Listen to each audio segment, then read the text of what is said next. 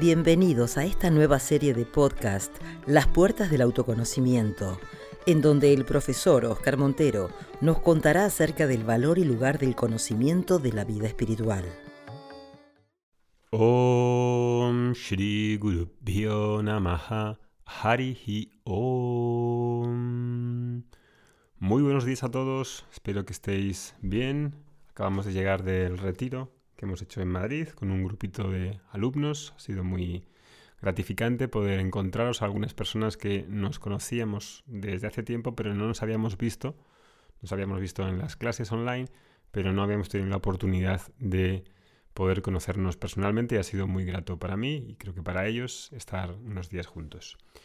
Muy bien, pues em, en el último audio hablábamos del valor por hacer evolucionar tu filosofía operativa de vida, ¿no? Y cómo todo aquello que está en el intelecto, pues son varias cosas, ¿no? Como la idea de felicidad, los valores personales, las creencias, los conceptos, la idea de Dios, cómo te ves a ti mismo. Y todo eso no es la mente emocional, todo eso es buddhi, es la inteligencia, Hoy en día hablamos mucho de expresión emocional, de inteligencia emocional, y todo bien, porque tiene su lugar, pero poco se habla de inteligencia a secas, inteligencia en cuanto a aquello que reside en el intelecto y que he de ver si es limitante o no. En España decimos no es moco de pavo. Este tema no es moco de pavo, no es poca cosa. Bien, continuamos. Hoy vamos a hablar de cuatro grupos de metas donde se puede ver muy bien plasmada las prioridades y esa estructura filosófica que permea el intelecto de una persona. Es una forma sencilla, es un modelo sencillo que utiliza el Vedanta para ver dónde pones tu corazón, independientemente de tu cultura o de tu educación, donde te has criado. Es una forma creo que muy lúcida para ver dónde te quedas ahí atascado, dónde hay un nudo en el corazón. Escucha con atención, nos va a llevar unos podcasts y creo que va a ser muy clarificador para las personas que estáis escuchando. Estos cuatro grupos de metas se llaman Purusharta, es decir, Purusha es la persona y Arta es la búsqueda, el propósito, la meta. Es decir, Purusharta es las cuatro metas o los cuatro propósitos humanos. He hablado mucho de este tema en el pasado, en algunos cursos, pero en esta serie de podcasts lo voy a plantear con algunos cambios y matices que creo que os van a resultar muy em, satisfactorios. Entonces, la primera, eh, la primera búsqueda se llama ARTA. Hay muchas actividades y búsquedas, pero de forma simple y sencilla, sintética, podemos colocar todas bajo estas cuatro metas. La primera se llama ARTA, la búsqueda de seguridad. Y es la primera porque lógicamente responde a esa, a esa necesidad que tenemos tanto los animales como los seres humanos de sobrevivir, que todos tenemos y que compartimos, como digo, con los animales. Me he dicho a mí mismo, me incluyo también en animal y será por algo.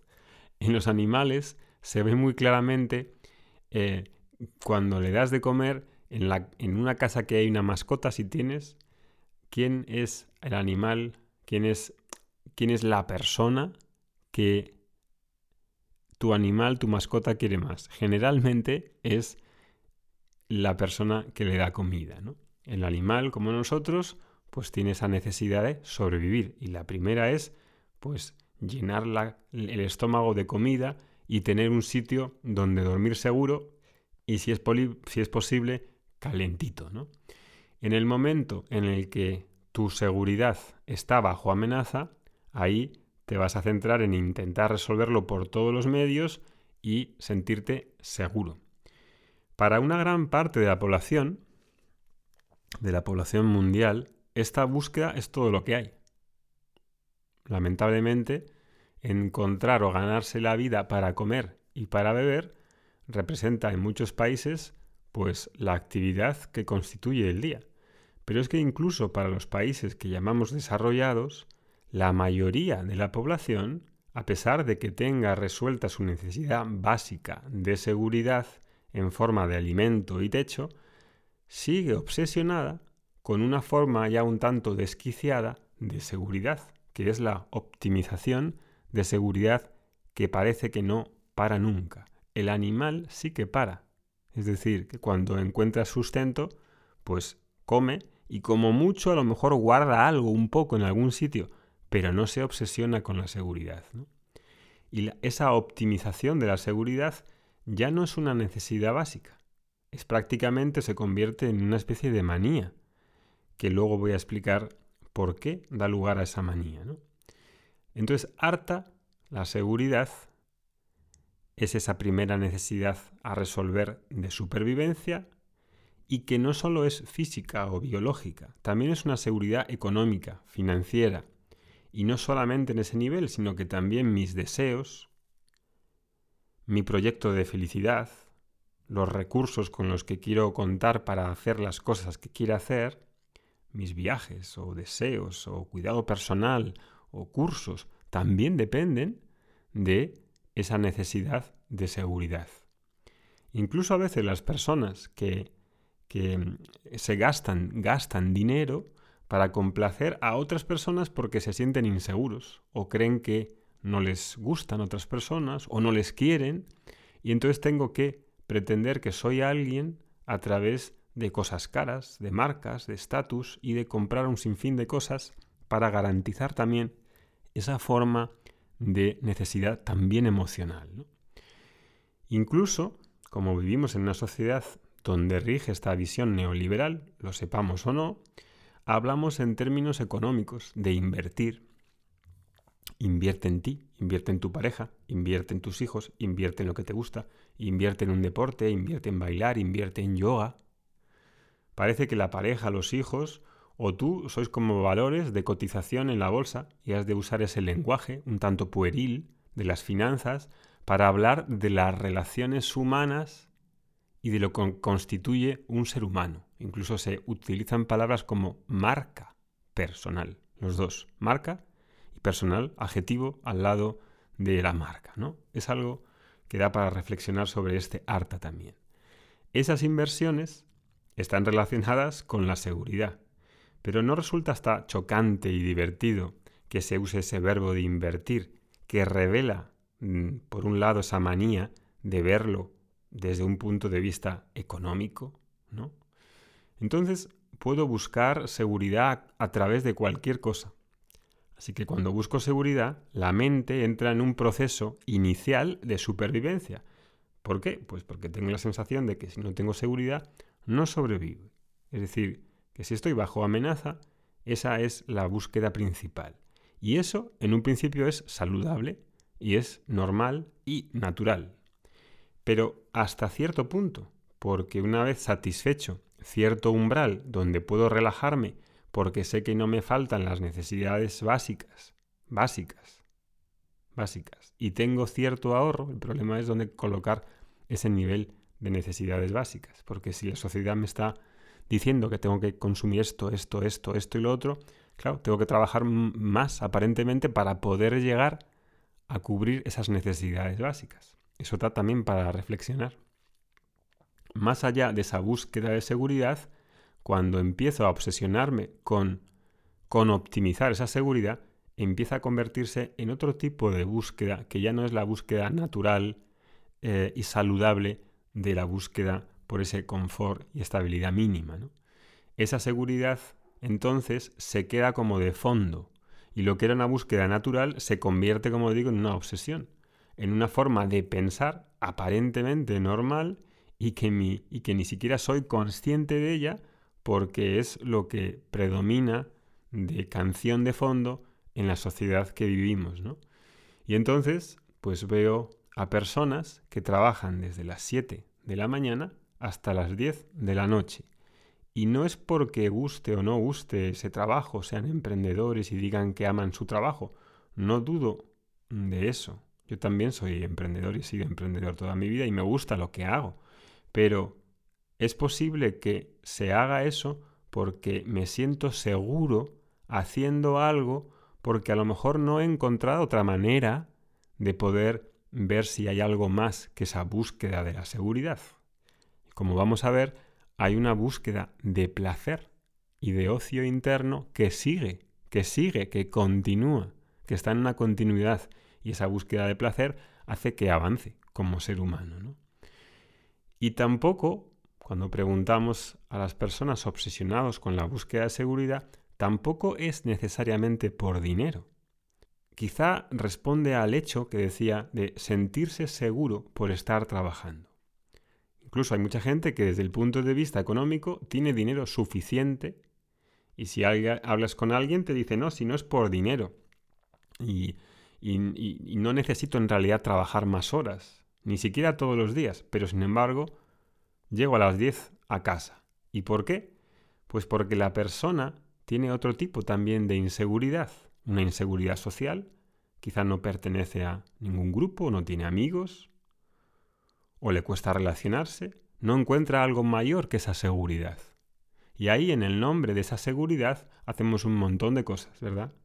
Y entonces la búsqueda ya no es para sobrevivir como era inicialmente. Ahora es una búsqueda que se convierte en el objetivo de la vida, vivir para más seguridad. Y la filosofía que se establece dentro de la mente es que mi objetivo en la vida es estar lo más y más segura posible. Y todo lo que quiero hacer de forma voluntaria, es decir, sin que me obliguen, lo hago de forma voluntaria en nombre de esa seguridad. La seguridad te hace sentir bien porque la filosofía que se crea en la mente, en el intelecto, es ser lo más y más y más seguro posible. Entonces vas a ver a una persona que aunque tenga mucho, incluso trabaje menos, pero sigue con esa mentalidad y quiere seguir haciendo crecer y crecer y crecer lo que tiene. Y entonces dice, quiero hacer que el dinero trabaje para mí, quiero que mis inversiones crezcan, quiero tener ingresos pasivos, quiero ser más y más fuerte y más poderoso y más influenciante y más famoso y tener más amigos, bla, bla, bla. ¿A dónde quieres ir con todo eso? ¿Cuál es tu objetivo? Y la persona admite que no tiene un objetivo concreto, porque se ha convertido en una manera de pensar, en una mentalidad, una actitud que dirige y permea la vida, como si fuese mi segunda piel. Y es esa piel de dirigirte a cuanto más dinero, mejor. Cuanto más estatus, mejor. Cuanto más poder, mejor. Cuantos más amigos, mejor. Cuanto más querido soy, mejor. Cuanto más familia tengo, mejor. Cuanto más seguidores, mejor. Más networking, más likes, más y más y más y más y más. Esa energía es la energía de una persona cuya mente tiene una predominancia de la búsqueda de harta, de seguridad. Pero no, no ya como un objetivo de supervivencia y un confort básico necesario, no ya queda teñido de una forma de vivir y pensar dominado por el cuanto más mejor, por el cuanto más y cansino, más y más mejor. Esa es la primera búsqueda de la mente humana y es común a los animales también. Bien, ya sabes que hemos abierto las inscripciones para el curso de autoconocimiento y meditación que, y tienes abajo el, el enlace, ¿no?